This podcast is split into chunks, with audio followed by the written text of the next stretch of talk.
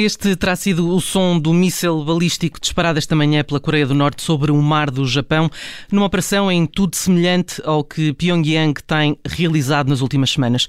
As Forças Armadas uh, sul-coreanas consideram ser provável que o míssil tenha sido lançado de um submarino ou de uma uh, plataforma uh, submersa. Bruno Cardoso Reis é subdiretor do Centro de Estudos Internacionais do ISCTE e colaborador de, do Observador obrigada por estar connosco neste Zoom. Nada. Uh, este teste aconteceu na mesma altura em que o representante uh, especial do presidente norte-americano para a Coreia do Norte apelou novamente para o início uh, das conversações bilaterais. É sinal de que Kim Jong-un não está interessado em, nas relações com os Estados Unidos? Eh, quer dizer, eh, eu acho que ele tem enviado sinais contraditórios, pelo menos é, os que nos dizem, é o que nos dizem os especialistas na, na, na região, não é? Eh, em, em, todo caso, de facto, temos aqui um dado novo, que é a Coreia do Sul investiu muito mais em, em, em novos meios militares, inclusive em desenvolver os seus próprios meios militares, inclusive desenvolveu agora um novo míssil lançado a partir precisamente de submarinos e portanto no fundo pode-se ver este no fundo este, esta ação da Coreia do, do, Norte essencialmente como uma reação a isso, não é? como uma demonstração de, de força uh, em relação à Coreia do Sul uh, e, portanto no fundo dizer que também nós estamos a fazer somos capazes de fazer armas do, do mesmo tipo uhum. ou igualmente poderosas ou, ou mais poderosas, não é? Uhum. Uh, agora, em termos das relações com os Estados Unidos até esta, no fundo, esta opção da Coreia do Sul é um pouco o resultado de, de todas estas incertezas em relação à, à postura dos Estados Unidos, sobretudo com, com, o Presidente Trump, mas mesmo com o Presidente Biden, como temos visto, nem sempre é absolutamente claro o que é que ele vai fazer em termos de alianças, portanto, ganhar aqui uma, uma autonomia maior da parte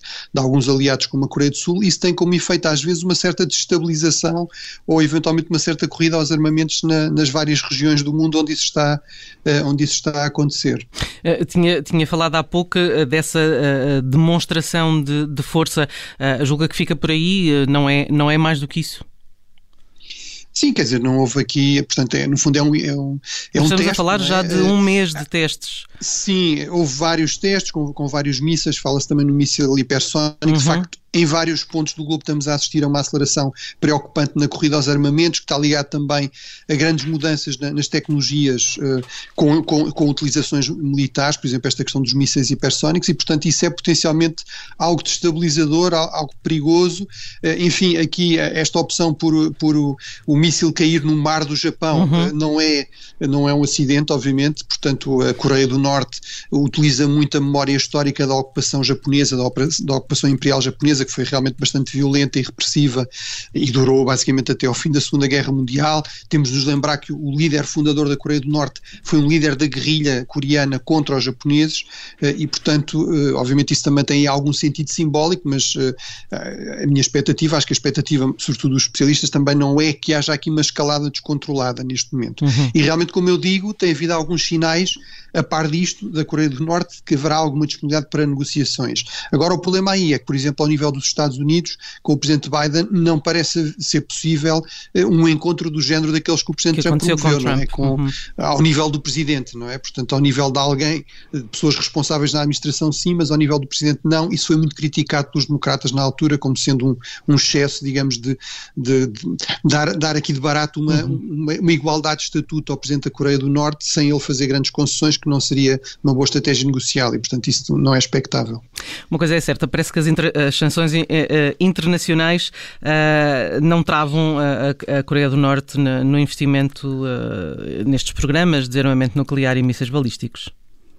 Sim, à partida, eles, eh, as Nações Unidas, portanto, não é só uma questão americana, são as Nações Unidas que impuseram aqui uma série de sanções e de proibições, inclusive de testes de mísseis balísticos, que seria possivelmente aqui o caso, isso também não é, não é seguro, se é realmente um míssil balístico ou não, mas, uh, portanto, que são os de mais longo alcance uh, e que poderiam ter armamento nuclear, mas, mas, de facto isso é verdade, ou seja, as sanções, mais uma vez, mostram ter aqui um impacto limitado, sobretudo com regimes muito repressivos, uhum. portanto, que não, não são nada suscetíveis à pressão por por parte da opinião pública, por muito que, que, a, que as pessoas estejam a sofrer, eh, e, e também que atribuem uma, uma, prioridade absoluta a este tipo de investimento em termos de meios militares e por, por muito, portanto, que tenham de cortar em alguma coisa ou que a economia seja afetada em certas áreas, esta é sempre a prioridade absoluta uhum. e, portanto, os recursos disponíveis que houver vão ser utilizados para desenvolver este tipo de capacidades militares.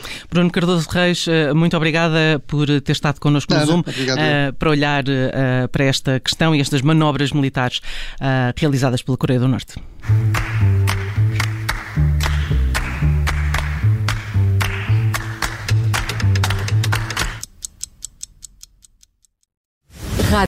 Obrigada por ter ouvido este podcast. Se gostou, pode subscrevê-lo, pode partilhá-lo e também pode ouvir a Rádio Observador online em 98.7 em Lisboa e em 98.4 no Porto.